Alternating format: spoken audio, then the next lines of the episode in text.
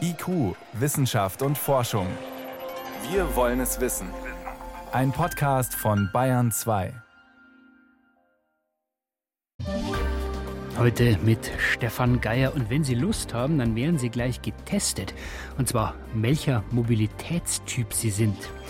Außerdem in der nächsten halben Stunde bei uns winzig, aber wichtig, warum bislang unerforschte Fische das Rätsel der Korallenriffe lösen könnten und Fake oder Fakten, wie man die Wissenschaft ehrlicher machen könnte. Zeit für IQ jetzt. Stefan Geier ist am Mikrofon. Also, welcher Typ sind Sie? Auto oder Bus? Lieber das Fahrrad oder mit der U-Bahn? Wir haben mal Passanten in der Münchner Innenstadt gefragt. Es kommt auf den Tag an. Schönes Wetter Fahrrad, schlechtes Wetter S-Bahn. Bei uns fährt nicht mal der Bus, also von dem her schwierig öffentlich in die Arbeit zu kommen. Auto, das bequemste. Ich wohne außerhalb etwas, da brauche ich das Auto. Fahrrad, weil ich erstens mal mich gern bewege und weil es das ökologischste Fortbewegungsmittel ist. Also alles dabei eigentlich, aber gerade auf diesen öffentlichen Nahverkehr, da sind viele von uns angewiesen, trotzdem oft auch genervt, weil der Zug ausfällt oder er kommt zu spät, dann kriegt man keinen Sitzplatz mehr, dicke Luft in der S-Bahn, im Bus wird es dem einen oder anderen vielleicht sogar übel. Tja, und wir haben es auch gehört, da steigen eben doch viele Menschen lieber ins Auto, auch wenn es die schlechtere Variante für die Umwelt ist. Eine neue Untersuchung zeigt aber, wer wie oft und wie gern öffentlich unterwegs ist, das hängt auch von der Kultur ab, in der man lebt. Axinia Weihrauch mit Einzelheiten. Vor allem in den Städten werden immer mehr Wege mit dem Fahrrad oder mit öffentlichen Verkehrsmitteln zurückgelegt. Insgesamt bleibt das Auto aber das wichtigste Fortbewegungsmittel in Deutschland. Bei 43 Prozent der Wege kommt es zum Einsatz. Jens Schade ist Verkehrspsychologe an der TU Dresden. Er erklärt, warum sich eine Person für ein Verkehrsmittel entscheidet. Grundsätzlich wird erstmal davon ausgegangen in der Verkehrsplanung oder auch in der Ökonomie, dass der Mensch rational handelt und sich eben halt für das Verkehrsmittel entscheidet, was aus Kostenaspekten, Kosten-Nutzen-Aspekten und eben auch aus Zeitkosten sozusagen das günstigste sich darstellt. Umso besser das Angebot an öffentlichen Verkehrsmitteln ist, desto mehr Menschen nutzen es. Allerdings, kulturelle Einflüsse sind offenbar wichtiger als bisher gedacht. Das zeigt eine Studie aus London, Queensland und Auckland. Für ihre Arbeit haben die Forscher Interviews in China, Indien, Australien, Großbritannien, Norwegen und in den USA und den Niederlanden geführt. David Ashmore vom University College London hat die Studie geleitet. Bei den Befragungen in Indien und China haben wir herausgefunden, dass es dort grundsätzlich sehr wichtig ist, Dinge wie Einkommen und soziale Klasse zu zeigen, wenn man unterwegs ist. Vor allem der Bus schnitt bei den Befragten aus Indien und China sehr schlecht ab. Die Metro ist zwar etwas höher angesehen, hat aber trotzdem einen ganz anderen Stellenwert als in London oder Oslo. Hier war die Wahrnehmung sogar genau umgekehrt. Mit einem SUV durch die Londoner City zu fahren, würde als angeberisch wahrgenommen werden, so Ashmore. Bei jedem, der mit einem solchen Auto durch die Londoner Innenstadt fährt, würden wir sofort denken, okay, das ist ein Drogendealer, ein russischer Oligarch oder jemand von außerhalb, der nur durch London durchfährt. Niemand aus der Mittelschicht in London würde in einem solchen Auto gesehen werden. Es würde als unangemessen angesehen werden. Wichtig ist, die Wissenschaftler um Ashmore haben nur Menschen in Städten befragt. Schon in Londoner Vororten kann die Kultur wieder eine ganz andere sein, sagt Ashmore. Auch deshalb ist ein direkter Vergleich mit Deutschland schwierig. Verkehrspsychologe Jens Schade von der TU Dresden sagt, dass das Auto hierzulande durchaus immer noch ein Statussymbol ist, wobei das viele bei einer Befragung so direkt nicht zugeben würden. Auch wer einen sehr großen SUV fährt, wo man fragen kann, was ist jetzt eigentlich der Nutzen so eines Fahrzeugs, der wird dann trotzdem von dem Besitzer oder Besitzerin dann erklärt, warum das denn doch tatsächlich auch sinnvoll ist. Also eine Rationalisierung von etwas, was aber eigentlich eben halt auf ganz anderen Motiven beruht. Eben, ich möchte hier mitteilen, dass ich erfolgreich bin. In jedem Fall steigt die Zahl der Neuzulassungen von SUVs an. 2018 waren es fast eine Million, mehr als je zuvor. Schade sieht in den Städten aber trotzdem auch einen Wandel weg vom Auto, vor allem bei jüngeren und wohlhabenderen. Auch über das Fahrrad kann man sich definieren und seinen Status ausdrücken. Da gibt es ja Fahrräder zu Kosten, wo man auch sagt, Mensch, da kommst du ja eigentlich auch nur von A nach B und das auch nicht wesentlich schneller. Aber wie kann ein öffentliches Verkehrsmittel solche Statussymbole ersetzen? Die Studie der Wissenschaftler aus London, Queensland und Auckland hat gezeigt, dass modernere und schnellere Angebote in Indien und China auch von einigen Wohlhabenderen angenommen werden. Und das gilt für Europa sicher auch.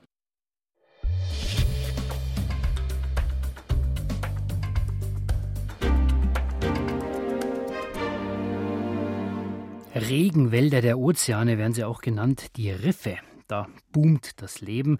Da gibt es eine riesige Artenvielfalt. Sie schwimmt und lebt in den Korallen, normalerweise nicht allzu tief unter der Wasseroberfläche. Aber warum blüht gerade hier das Leben? Das ist ein uraltes und bisher ungelöstes Rätsel der Meeresbiologie. Auch deswegen, weil Riffe oft eigentlich an Stellen liegen, die nicht gerade besonders nährstoffreich sind.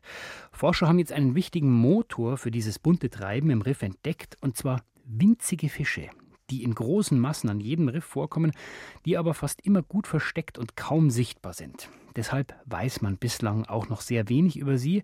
Jenny von Sperber hat Forscher getroffen, die genau das ändern wollen. Der Meeresbiologe Simon Brandl hat schon über 1000 Tauchgänge hinter sich und kennt über 100 verschiedene Korallenriffe. Trotzdem hat auch er sie jahrelang nicht gesehen und unterschätzt. Die ganz kleinen, gerade mal erbsengroßen Rifffische. Wenn man über ein Riff schwimmt oder, oder schnorchelt oder taucht, dann würde man die eigentlich nicht sehen. Das Einzige, was man sieht, sind so kleine Blitze, rot, weiß, orange, gelb, die in die kleinen Höhlen und Risse im Riff versuchen zu entkommen. Aber sie sind so klein, dass wenn man nicht ganz gezielt danach sucht, würde man sie eigentlich nicht sehen. Und das ist sehr schade, weil sie nämlich eigentlich, wenn man sie in Vergrößerung anschaut, sind sie vielleicht mitunter die schönsten Fische, die in diesen Korallenriffen existieren. Also sie kommen in ganz verschiedenen Farben, mit ganz verschiedenen Mustern und in den Fotografien, die wir mit einer Makrolinse aufnehmen können, kommt diese Schönheit wirklich zur Geltung. Simon Brandl forscht an der Simon Fraser Universität in Kanada. Als er anfing, diese Minifische genauer zu untersuchen, fiel ihm schnell auf, wie viele verschiedene es von ihnen an jedem Riff gibt. Zurzeit wissen wir, dass in etwa 2500 verschiedene Arten existieren. Aber das Problem an der Sache ist, dass wir immer noch nicht wirklich wissen, wie viele es tatsächlich gibt, weil sie sehr schwer zu finden sind und auch sehr schwer zu beschreiben sind. Das heißt, dass wir eigentlich beinahe jede Woche eine neue Art von Grundeln oder Schleimfischen oder sonst irgendwas an, an Korallenriffen entdecken. Unsere Schätzungen liegen eher so bei 4000 verschiedenen Arten und das ist fast ein Fünftel aller Wirbeltiere in der ganzen Welt. Die winzigen Fische verstecken sich zwischen Ritzen und Korallen. Manche haben sich so spezialisiert, dass sie nur in einer ganz bestimmten Schwammart überleben können. Das Erstaunlichste aber ist, dass viele von ihnen kaum älter werden als drei Wochen. Dann werden sie schon von größeren Fischen im Riff gefressen. Das ist uns irgendwie seltsam vorgekommen, weil wir nicht wirklich wussten, wie diese Fische es dann schaffen, sozusagen ihre Populationen instand zu halten. Wenn man die ganze Zeit gefressen wird von größeren Fischen, dann muss man irgendwas anderes machen, um genügend Nachschub zu bekommen. Des Rätsels Lösung fanden die Forscher, als sie die Larven der Minifische rund um die Riffe untersuchten. In einem Radius von fünf Kilometer rund ums Riff fanden sie nämlich fast nur Larven dieser winzigen Fische. Die Larven der anderen Rifffische werden dagegen ins offene Meer geschwemmt, wo die meisten von ihnen verenden und nur wenige ein neues Riff zum Leben finden. Die Minifische, die machen das anders. Die scheinen am Riff zu schlüpfen und bleiben dann dort. Und das führt dazu, dass sie sehr, sehr viel weniger Einbußen haben als die größeren Fische und dadurch diesen riesigen Pool, dieses große Reservoir an Nachkommen haben, das sozusagen jeden Fisch, der gefressen wird am Riff, direkt auswechseln kann. Brandl vergleicht das mit einem All-You-Can-Eat-Sushi-Restaurant.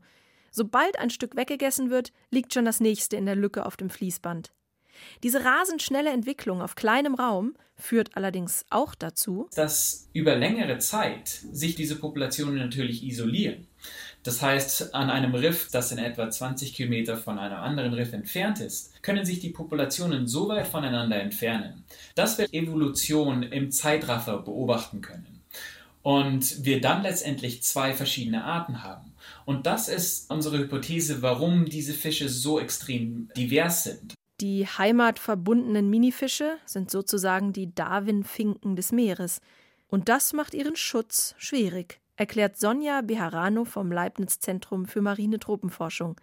Denn wenn nur ein einziges Riff kaputt geht, können mehrere Arten vollständig aussterben. Also Die Studie macht deutlich, dass wir unbedingt mehr darüber herausfinden müssen, welchen Gefahren die Minifische ausgesetzt sind.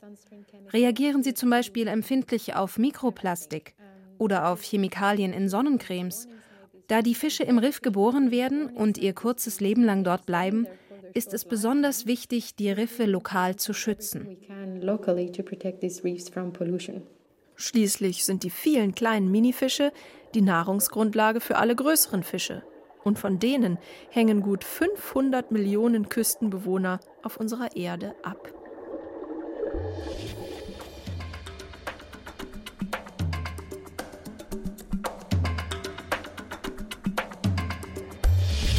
Wissenschaft schnell erzählt.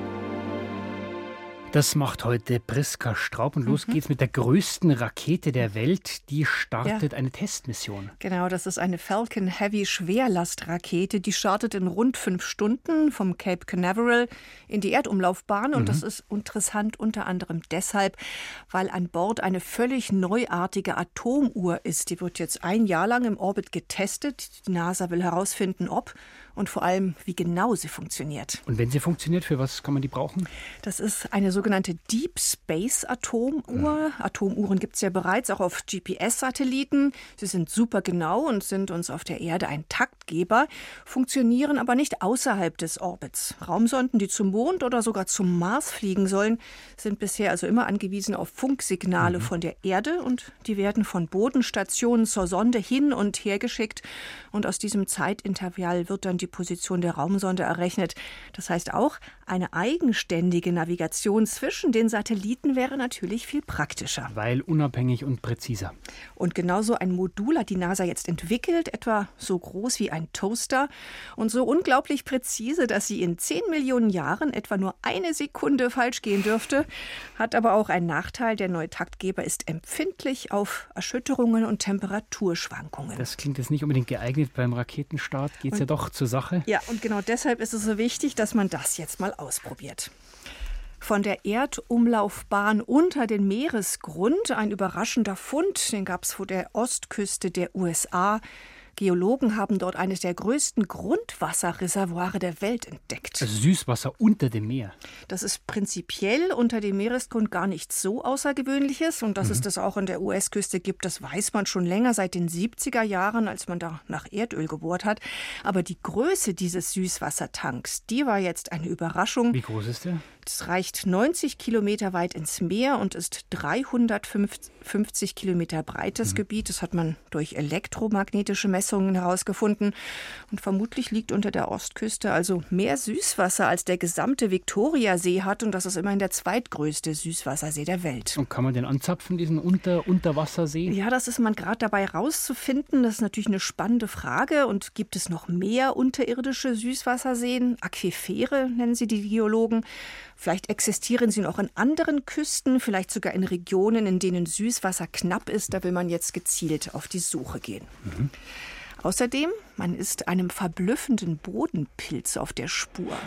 Pilze sind ja Wunderwerke, produzieren viele interessante Naturstoffe. Jetzt hat man einen weiteren gefunden, ein hochwirksames Tensid, also einen Pilz, der sein eigenes Waschmittel herstellt. Aha, und warum macht er das? Also das ist ein Jochpilz, der sieht sehr unspektakulär aus, ähnelt so Schimmel, wie er auf altem Brot vorkommt, aber er mag es kühl. Jetzt könnte man sich also denken, dass er mit seinen Tensiden in kalten Gegenden eben Nährstoffe aus dem Untergrund herauswaschen kann. Das mhm, ist aber Mhm. eine reine Hypothese. Forscher jedenfalls waren überrascht, dass selbst winzig kleine Mengen regelrechte Schaumkronen im Reagenzglas produzieren. Viele von denen sind wirksamer als Waschmittel. Und können wir von diesem Pilz was lernen, vom Waschmittelpilz? Vielleicht ein neues umweltverträgliches Waschmittel? Ja, das wäre ein Beispiel. Es gibt aber auch andere Anwendungen, zum Beispiel in der Arzneimittelforschung. Mithilfe des Pilzes könnte man zum Beispiel Öl und Wasser so so gut mischen, dass man Zellmembranen durchgängig machen kann, zum Beispiel um Wirkstoffe in den Körper zu schleusen. Biochemiker sind da bestimmt erfinderisch. Also genaue Uhren, neue Süßwasserspeicher und Waschmittel von einem Pilz. Das war Priska Straub mit den Kurzmeldungen. IQ, Wissenschaft und Forschung gibt es auch im Internet als Podcast unter bayern2.de. IQ, Wissenschaft und Forschung. Und jetzt ist es 820 hier auf Bayern 2. Geschummelt und betrogen wird eigentlich überall. Besonders schlimm ist es dann, wenn Menschen damit falsche Hoffnungen gemacht werden. 2012 zum Beispiel, da hat ein japanischer Forscher behauptet, dass er menschliche Stammzellen so programmieren kann, dass Patienten damit geheilt werden, hat sich schnell als Lüge herausgestellt. Oder 2016, da hat ein italienischer Chirurg veröffentlicht, wie, wie erfolgreich er künstliche Speiseröhren bei Patienten eingesetzt habe auch in großen Teilen nicht wahr. Solche Fälle gibt es in fast allen Bereichen der Wissenschaft. Auf der anderen Seite stehen natürlich viele, gerade junge Forscher, sehr unter Druck, denn die müssen viel veröffentlichen, wenn sie erfolgreich sein wollen. Wie alltäglich sind sie also, diese Fake-Veröffentlichungen im normalen Betrieb? Und was kann man dagegen tun? Kari Kungel berichtet. Dieter Weiß, Physikprofessor an der Universität Regensburg, kennt den Ärger mit Fake-Veröffentlichungen und Tagungen. Das ist ein großes Problem. Ich kriege jeden Tag Mails, wo ich eingeladen werde, als eingeladener Sprecher auf irgendeiner Tagung zu sein. Aber da geht es letztendlich nur darum, Geld zu machen. Das sind Fake-Tagungen. Aber das hat enorm zugenommen. Also in den letzten zwei, drei Jahren ist wirklich kein Tag, wo ich nicht eine Einladung kriege. Und es ist von vornherein klar, dass es Quatsch ist. Denn bei solchen Veranstaltungen, ebenso wie bei den Scheinverlagen, kann jeder alles vortragen oder veröffentlichen. Seriöse Verlage dagegen lassen jeden Artikel von anderen Forschern kritisch prüfen. Das Ganze funktioniert wie ein Wissenschaftstüv. Fehlerhafte Studien werden meistens aussortiert. Und das ist wichtig, denn die Veröffentlichung von erfundenen oder falschen Ergebnissen kann Schaden anrichten, zum Beispiel wenn es um die Wirkung von Medikamenten geht. Gianfranco Paccioni findet, ein Wissenschaftler sollte verantwortlich handeln. Er muss etwas gut für die Gesellschaft machen. Und natürlich, er muss etwas forschen, der nützlich ist. Nicht im Moment, in der Zukunft, aber natürlich, das auch hilft, die Gesellschaft ein bisschen besser zu sein. Der Fortschritt ist nicht unbedingt größer, je mehr Forscher und Veröffentlichungen es gibt. Gianfranco Paccioni hat ein paar Zahlen zusammengetragen. Zwischen 1650 und 1910 gab es ein paar tausend, maximal 10.000 wissenschaftliche Artikel. Heute sind es mehrere Millionen pro Jahr. Und trotzdem haben Forscher vor 1910 viele bis heute wichtige Entdeckungen gemacht, erklärt Paccioni und nennt als Beispiel die Röntgenstrahlen. Heute kommen natürlich auch wichtige Erkenntnisse aus der Wissenschaft. Aber gleichzeitig gäbe es eben auch viele falsche oder schlecht erarbeitete Veröffentlichungen. Das Problem ist, dass heutzutage Wissenschaft ist ein großes Market. Es gibt so viele Leute und Market hat Marketregeln. Und wir brauchen keine Marketregeln. Aber leider, das ist die Wahrheit. Man muss das vielleicht einige Lösungen finden. Es ist nicht so einfach. Mindestens man muss darüber reden. Gianfranco Paccioni fände es gut, wenn sich das gesamte Wissenschaftssystem wieder verlangsamen würde. Qualität statt Quantität. Dass so eine Entwicklung derzeit aber nicht sehr realistisch ist, weiß er. Denn die Probleme, die Paccioni anspricht, sind den Forschern längst bekannt. Warum ändert sich trotzdem nichts in der Wissenschaft? Warum wird immer mehr veröffentlicht? Annette Schmidtmann von der Deutschen Forschungsgemeinschaft erklärt, dass Veröffentlichungen heute nicht mehr nur genutzt werden, um Wissen zu verbreiten. Publikationen sind eine Währung geworden. Sie sind eine Währung geworden bei der Bewerbung um befristete Stellen und Professuren. Sie sind eine Währung geworden bei der Einwerbung von Drittmitteln und auch bei der Positionierung innerhalb der Universitäten. Das führt dazu, dass die Zahl der Publikationen immer weiter zunimmt. Die Deutsche Forschungsgemeinschaft versucht schon seit 2010 dagegen vorzugehen. Wissenschaftler dürfen bei Anträgen nur noch eine begrenzte Zahl besonders wichtiger Veröffentlichungen nennen. Trotzdem hat sich an der Flut nichts geändert. Denn für die begehrten Jobs an den Universitäten zählt immer noch die Währung Publikation. Ja, sie ist sogar wichtiger geworden, sagt Schmidtmann. Das ist eine sehr komplexe Situation. Also man kann nicht einseitig sagen, Leute publiziert einfach weniger, solange bei der Entfristung von Stellen beispielsweise nach wie vor auf die Anzahl der Publikationen sehr genau geschaut wird. Das macht das Ganze so schwierig. Solange die Publikationen tatsächlich eine Währung sind, werden sie auch verwendet in den entsprechenden Situationen. Bei Einstellungen sollte weniger auf die Zahl als mehr auf die Qualität und Ergebnisse einzelner Studien geachtet werden, findet sie. Als Gianfranco Paccioni studierte, tippte er seine Ergebnisse auf einer Schreibmaschine. Kein Problem, denn er stand nicht unter dem Druck, viel zu publizieren. Junge Forscher heute werden darauf getrimmt, möglichst viel zu veröffentlichen, sagt er. Deshalb ist es ihm ein großes Anliegen, darüber zu sprechen. Ich denke, dass wir haben eine Verantwortung zu den jungen Leuten und wir müssen das erzählen, wir müssen sagen, wann wir angefangen haben, das war anders und wir müssen diese ethischen Werte ein bisschen neu entwickeln und erfunden. Und vielleicht ja doch irgendwann eine andere Währung für wissenschaftliche Qualität einführen als nur die reine Zahl der Veröffentlichungen.